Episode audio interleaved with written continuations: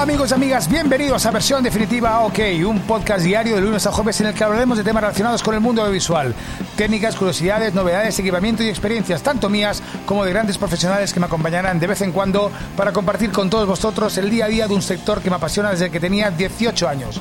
Soy Jandro Elegido, director creativo de TC y esto es Versión Definitiva OK.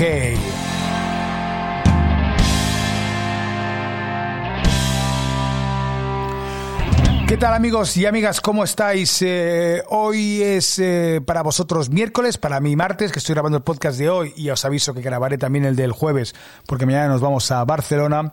Estoy francamente cansado, hoy me he levantado a las 5 de la mañana, o a las 6 creo, eh, y me acosté a las 3, y no me acosté precisamente trabajando, sino que me acosté probando y jugando con el nuevo juguetito que tengo, que son las gafas VR de PlayStation que ya os diré, porque me mareé, me mareé en algunas, eh, algunas experiencias un poquito, ¿eh? pero bueno, también es que es verdad que yo soy propenso a, a marearme. Y, mañana me vuelvo a levantar a las 5 para ir a Barcelona, así que, que cuando acabemos el podcast me voy a ir directamente al sobre. Eso sí, previa rula para dormir, porque si no, no duermo porque mi cabeza no para. Hoy voy a hablar de la Super Bowl de este año, la Super Bowl de 2023, el Halftime Show que hizo Rihanna. He de decir que yo soy muy fan de la Super Bowl. A mí me gusta el show de la Super Bowl. A mí el partido me toca en pie. Pero yo soy muy fan de, de lo que es el, el, show de media parte de, de la Super Bowl. Eh, hay, creo que hay dos eventos puntuales que realmente eh, anuales que son el, que marcan diferencia a nivel de realización y de show, que es la Super Bowl y Eurovisión. Para mí son dos eventos, dos eventazos enormes eh, grandiosos eh, y en directo. Que eso es, y aparte sabéis, porque ya lo he comentado alguna vez, que yo soy muy fan de, de hacer las cosas en directo y que hay interacción y todas esas historias. En la Super Bowl no lo hay, pero es en directo.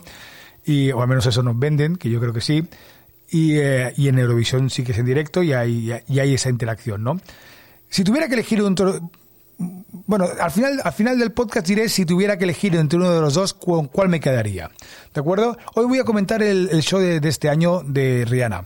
A ver, para mí, los mejores shows que se han hecho en la Super Bowl fueron, hace años, no recuerdo qué año fue, noventa y pico, tal cual, que fue Michael Jackson, que si no lo habéis visto os lo aconsejo, que además que es un, es, eh, empiezan como Michael Jackson que aparece de una punta de, del estadio, de repente se eh, aparece de otra punta del estadio otro Michael Jackson, aparece, hace un gesto suyo, después de la otra punta del estadio aparece otro Michael Jackson eh, y ese y, era fue espectacular y había músicos, que eso es una cosa que voy a hablar y voy a insistir mucho hoy porque es algo que a mí me obsesiona bastante y me, me, me raya bastante que no lo haya. Y para después, eh, para mí, el segundo mejor, ha habido muchos muy grandes, pero para mí, esta es mi opinión, por eso es mi podcast. Si no, hazte un podcast tú y opina cualquiera que sea tu mejor Super Bowl. Para mí el segundo mejor fue el de Bruno Mars. Ese año, para, o sea, se me puso tan dura con ese, con ese, con ese show de media parte.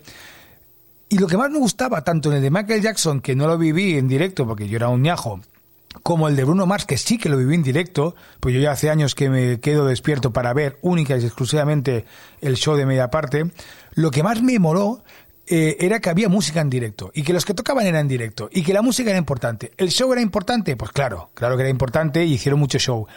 Pero la música era mucho más importante. Eh, la banda sonaba que tronaba. De hecho, hubo un momento que, Bruno Mars, me acuerdo en el de Bruno Mars, que empezó, empezaba, empezó a decir Give it away, give it away, que es la canción de Red Hot Chili Peppers, y salió Red Hot Chili Peppers a tocar ese trocito, ¿no?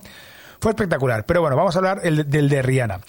El de Rihanna, igual que me está pasando los últimos años con The Weeknd y tal, lo que me, lo que me encuentro y algo que me, que me da un poquito de, de rabia es que no dejan de ser karaokes. O sea, me explico. No llevan banda. Aunque sigue el de Rihanna, al final estuvo una banda con Nuno Betancourt, lo hablaremos más adelante, que, ni se le escucha. Pero no dejan de ser bases grabadas, ¿vale? Donde sí, eh, canta de puta madre tal y cual, y lo que se le da mucha más importancia es al show al show que pasa allí y en la realización. Porque evidentemente hay un cambio de la realización de los años de Michael Jackson a los últimos, donde la realización ya es espectacular. Y este año ha sido una puta sobrada. O sea, se les ha ido la, se les ha ido la cabeza con la Spider.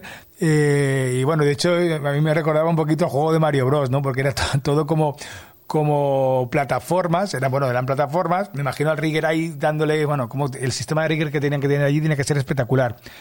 Y entonces, eh, claro, a mí, a me ha faltado música, me ha sobrado totalmente, eh, a mí me sobran todos los bailarines que hay por en medio, me a, ver, a ver, no deja de ser un show, también lo entiendo, ¿eh? También lo entiendo. Lo que pasa es que yo, mi parte de músico, pues al final mm, me lleva a, querer que eso, que haya música, ¿no? Y al final a mí escuchar una base que está de puta madre y que ella va cantando tal y, y mucho, mucho, mucho, mucho bailarines, pues bueno, si quien hiciera este podcast fuera un bailarín, pues seguramente le encantaría, pero yo al final no dejo de ser músico y a mí tantos bailarines porque pues un, un poco como que me tocan un poco el pie, ¿no? Entonces, eh, a nivel de realización, que es lo que nos interesa y por eso estáis aquí, amigos y amigas, a nivel de realización me pareció una sobrada.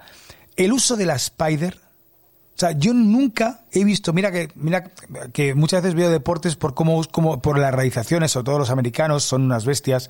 El uso de la Spider, de hecho, empieza con un primer plano que está tirando de la Spider, de la cable cam, de un primer plano de Rihanna, y de repente se abre y se ve ahí que ya está embarazada. Aparte, eso fue uno de los, eh, eh, de los momentos así, cliffhanger, que, que, que, que, ellos hicieron, ¿no? Para, para, para, para vender ahí a Rihanna embarazada, y después hablaba el día siguiente de todo eso cuando se tendría que hablar realmente de la realización. Yo creo que deberían de hablar de eso, ¿no?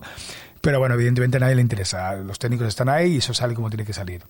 Pero eh, eh, un uso de un uso de la, de la cable cam espectacular. Hay un momento, por ejemplo, que se cuela una Steady, pero la Steady va también vestida eh, como con los monos que llevaban todos los bailarines, por lo tanto se, se camufla muy bien. Eh, claro, no sé si, no, no lo sé, porque yo sé, por ejemplo, que en Eurovisión sí que utilizan el programa de, de Q Pilot, eh, Q Pilot, que al final es un programa donde tú pones, es una especie de secuenciador donde tú pones las luces, o sea, el track de música o lo que sea, o una claqueta, un, eh, algún tipo de sincronismo y, y las luces en este momento hace esto, la cámara esta hace esto, esta luz hace esto, el humo hace esto, la pantalla hace esto, los visuales hacen esto. Entonces al final realmente no hay un realizador pinchando, simplemente tú pones play a todo el trabajo que has hecho previo y después de todo ese trabajo pones play y ya lanzas y ya eh, sí que verá que se tienen que mover las cámaras que se tengan que mover, pero el resto ya está todo eh, mecanizado, ya está todo trabajado antes.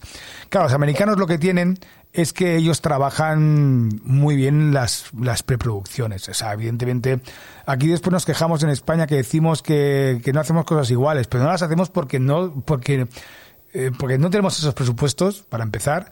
Eh, y después porque muchas veces los presupuestos, muchas veces eh, no se dan cuenta que ensayar y tener, eso llevan un año preparándolo seguramente. Estoy convencido. Eso no lo han preparado un mes antes. Entonces, al final, ese trabajo previo, pues claro, habrán hecho maquetas, eh, mockups, eh, historias, eh, storyboards, eh, sabrán todo cómo va. No esa voy a cazar al vuelo, que es lo que pasa en la mayoría de eventos que se hacen en España. Al final vas a cazar al vuelo lo que pase. Yo lo, yo lo lanzo, ¿sabes? Y, y venga, ya la cámara te venga, ahora mueve, dame un plano para aquí, dame un plano para allá. A veces se ensayan algunas cositas, pero no a estos niveles. Ojalá. Y, ya os digo, y en la, y en la Super Bowl eh, de este año, la realización ha sido espectacular espectacular. Pero vamos, y os lo aconsejo que lo veáis. Otra cosa es a nivel musical. Hay un momento al final de la actuación que aparece una banda en escena. Yo ahí personalmente sí que noto esa diferencia y noto que está tocando la banda porque se nota, se nota la compresión del bombo, se nota cómo la batería está tocando real. Está Nuno Betancourt, que es un guitarrista, es el guitarrista de Extreme. Eh, a muchos lo recordaréis por la canción aquella de More Than Words, More Than Words y, eh, pero que no se le oye, básicamente no se le oye, pero está ahí y es una pena, digo, si ya que tienes a, a, a Nuno Betancourt, pues coño, aprovechalo y que se haga un solazo ahí en medio, en medio del estadio, pero no lo hizo. De hecho, hay un plano final que, que abre hacia atrás y ahí es curioso porque si os fijáis, detrás de ella eh, están todos los teléfonos eh, encendidos y claro, yo me imagino, supongo que a esa gente les habrán dicho, le han dejado una, nota como que en la canción de Rihanna pone el, pone el teléfono con la linterna. Porque cuidado, no es lo mismo, o sea, la gente estaría grabando el show, pero no lo graban, no lo graban con, eh, con la linterna. En cambio, detrás, además es la canción esta de algo de Shine, no sé qué, pues está toda, todas las luces eh, externas, o sea, toda, todas las, eh, toda la imagen de fondo son linternitas de móviles encendidas. Es espectacular, es espectacular. No tengo nombres, o sea, no tengo palabras para nombres, sí. Lo que no tengo son palabras para explicar ese, ese currazo, ese plano, esa realización, cómo lo piensan. Ahora, aquí, pues aquí no hacemos eso. Eh, las cosas como son. Porque no tenemos, no, no jugamos con esos presupuestos eh, y sobre todo con las ganas de estarte un año trabajando. Bueno, las ganas sí que se pueden tener, pero no se tienen los presupuestos. Es una cosa de presupuestos al final. Eh, nada más ni nada menos. ¿Con qué me quedo yo? Si me quedaría con la con Eurovisión o con la Super Bowl. Yo os digo que yo, a nivel de show y de realización, Hostias, que no sé qué deciros, ¿eh? Bueno, pues cuando, cuando sea Eurovisión este año, que es dentro de poquito, ya os lo diré. ¿De acuerdo? También haremos una, una pequeña review de Eurovisión. Amigos, amigas, sed felices, sed creativos y compartir, que es salud. Ah, Dios, por cierto, recuerdo que a partir de ahora los podcasts los emito en Instagram, ahí que se me ve mi careto bien grande, y en Twitch. Adiós, amigos, hasta mañana.